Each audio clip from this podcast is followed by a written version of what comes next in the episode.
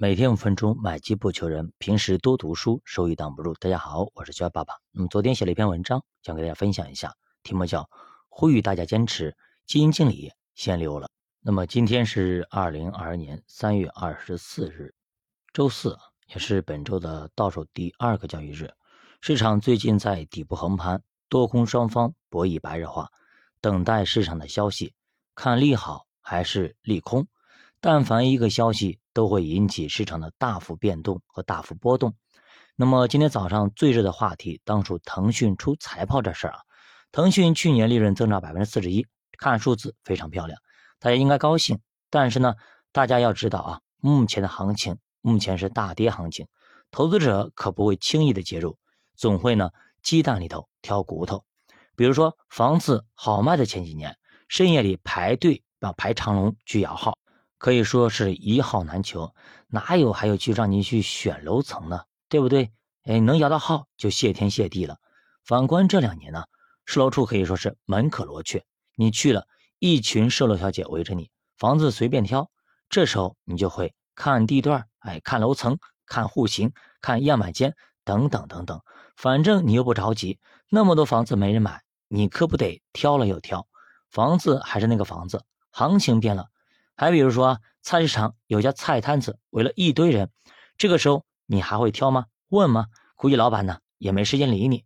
这个时候呢，你会直接拿起袋子就装。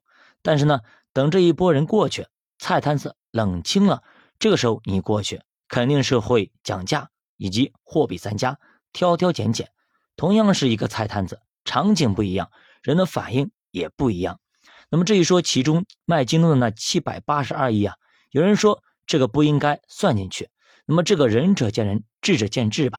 那么如果算上这七百八十二亿，那么它的估值大概是十倍左右。那么不算这个的话，大概是二十倍左右。其实即使不算二十倍，那也不算贵，也算很便宜了。一般咱们都知道，互联网企业估值一般会给到四十倍，甚至往上走，所以四十倍很正常。那么至于说腾讯的第一大收入来源不再是游戏行业。而是金融和企业服务，其实呢，这是可以预见的啊。国家在大力管控以及共同富裕的大背景之下，不可能还有硬着头皮去搞网游啊。国家已经一直在打击网游了，对吧？不然真的是要引起民愤了。那么上次我去现代商城，那个老板就跟我讲啊，他要是见了马化腾，非要给他拼命不可，拿刀直接砍他了。因为呢，他小儿子打游戏废了，整个人只会打游戏。啥也不干，那么家里的一个家族企业，那么只能给老大，老二呢就帮不上忙，那么除了打游戏啥也不干，对吧？基本上把整个人就废掉了。从这里可见，冰山一角，中国有多少家庭的孩子沉迷游戏无法自拔？目前本来就老龄化严重，生育率极低，小孩子就少，再被游戏耽误一部分，成才的就不就更少了吗？那么为啥去做金融呢？那么其实这个呢，我在两年前就讲过这个事情啊。你去看看，不管是腾讯也好，阿里也罢，都是在抢别人的饭碗。看看他们那些业务，不就是跟大个核桃和六个核桃的区别吗？你去了解一下银行的盈利模式，就知道为啥阿里拼命做蚂蚁了。这里就不做展开，不然喜马拉雅会通不过的。那么腾讯目前问题和机会同在，能够介入吗？我们对于个股一直不做推荐，主播一直让初级投资者。去做指数，尤其是宽基指数，因为呢个股考虑的因素太多了，对能力、心态要求非常高，一般人是做不好的。如果说个股是三维空间的话，指数就是二维空间，会更容易把握一些。那么中国互联网企业何去何从？可能在共同富裕的大背景之下，大家都要思考未来的方向。那么以前那种圈地烧钱的野蛮扩张模式将不复存在，也不允许。那么都将顺应国家的方针，走高质量发展的路线。那么还有一件事就是基金经理离职这事儿啊，最近基金经理可以说是离职潮非常多啊，好多基金经理都纷纷离职，纷纷跳槽。为啥选择在这个时候离职呢？其实呢，跟普通人是一样的，都会选择干到年底，领完年终奖再离职。基金经理呢，年终奖是。次年的一季度发，也就是三月底刚发完，这不刚刚发完年终奖吗？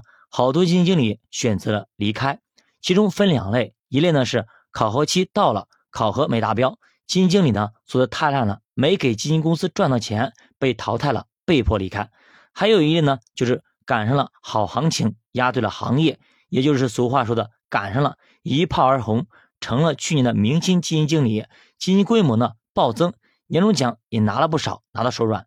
这个时候腰板也硬了，可能以前呢在公司里是个很不起眼的新兵蛋子，但是今非昔比了。老子是去年或前年的明星基金经理，给老子升职加薪涨工资，不升职不涨工资，老子不干了。谁不想在自己高光时刻去提条件呢？这可是跟中彩票一样的。那么下一次当明星基金经理，也说不定是猴年马月呢。咱们读过《共同基金常识》这本书啊，当时讲过啊，约翰伯格说，那么基金经理就像是河里的鸭子，当暴雨过后，水位上涨了。河里的鸭子就会呱呱直叫，好像在说：“你看看我多厉害，是我让河水上涨的。”在一个完全有效的市场里，确实基金经理的作用并不是很大，跑不赢指数。但是目前 A 股市场还不是很成熟，还有很多韭菜可以收割，所以呢，还存在一些超额收益。所以 A 股优秀的基金经理可以做出超额收益来。但是优秀的基金经理如何去挑选呢？我们在新品团里有给大家讲过。大家可以去回听一下。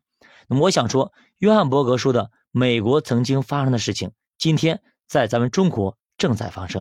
那么咱们以前讲过啊，约翰伯格的外祖父，那么他当时呢是个议员，他就因为保险公司收费太贵，直接干架干到国会，得罪了整个保险业。约翰伯格呢也继承了这种性格，为了投资者买基金能够更便宜，得罪了整个基金行业，搞出了指数基金。打掉了多少人的饭碗？以前美国投资者买基金手续费一般都要一点五、二点五，或者是更高。那约翰伯格硬是干到了百分之零点一，直接打一折还要多。你别小瞧这一点手续费啊，一点几或者二点几的手续费，那么二十年投资下来，能够吃掉你大部分的收益。时间越长，吃掉的越多。具体数字大家可以去看看书，或者喜马拉雅回听一下，应该在一百集左右。《共同基金常识》这本书是我在二零一九年啃过的最后的一本书，印象比较深刻。那么，约翰伯格说，基金公司的考核制度是有问题的。为啥要考核当年的规模呀？那么你这样考核，势必会导致基金经理很激进，他敢去赌一把，押对了赛道，赌赢了，金榜题名，规模暴增，收入暴增，那么千万上亿的奖金都不是梦。赌输了，大不了清盘。基金经理呢，拍拍屁股走人，让投资者为失败而买单，这是对投资者的不负责任。大家放眼看看，目前咱们这里是不是这种情况呢？那么这次农银会里的赵毅是哪种情况呢？农银会里呢，其实是农行旗下的一个基金公司，可能很多人不是很熟。那么这里是待遇不好呢，还是其他原因呢？那么说实话，这事其实挺闹心的。咱们买主动管理型基金。大多是冲着基金经理去的，相信你能够做好，于是呢，我就买进去，我就不管了，把钱交给你了。结果呢，高点进去，下跌途中你一直加油，一直打气，要长期投资，要价值为王，喊的不要不要的，什么要投资五年以上，要耐得住寂寞，要扛得住诱惑，要做一个合格的投资者，等等等等。然而呢，呼吁声还在，自己却先溜了。教爸读书陪你一起。慢慢变富，我是教爸，下期见。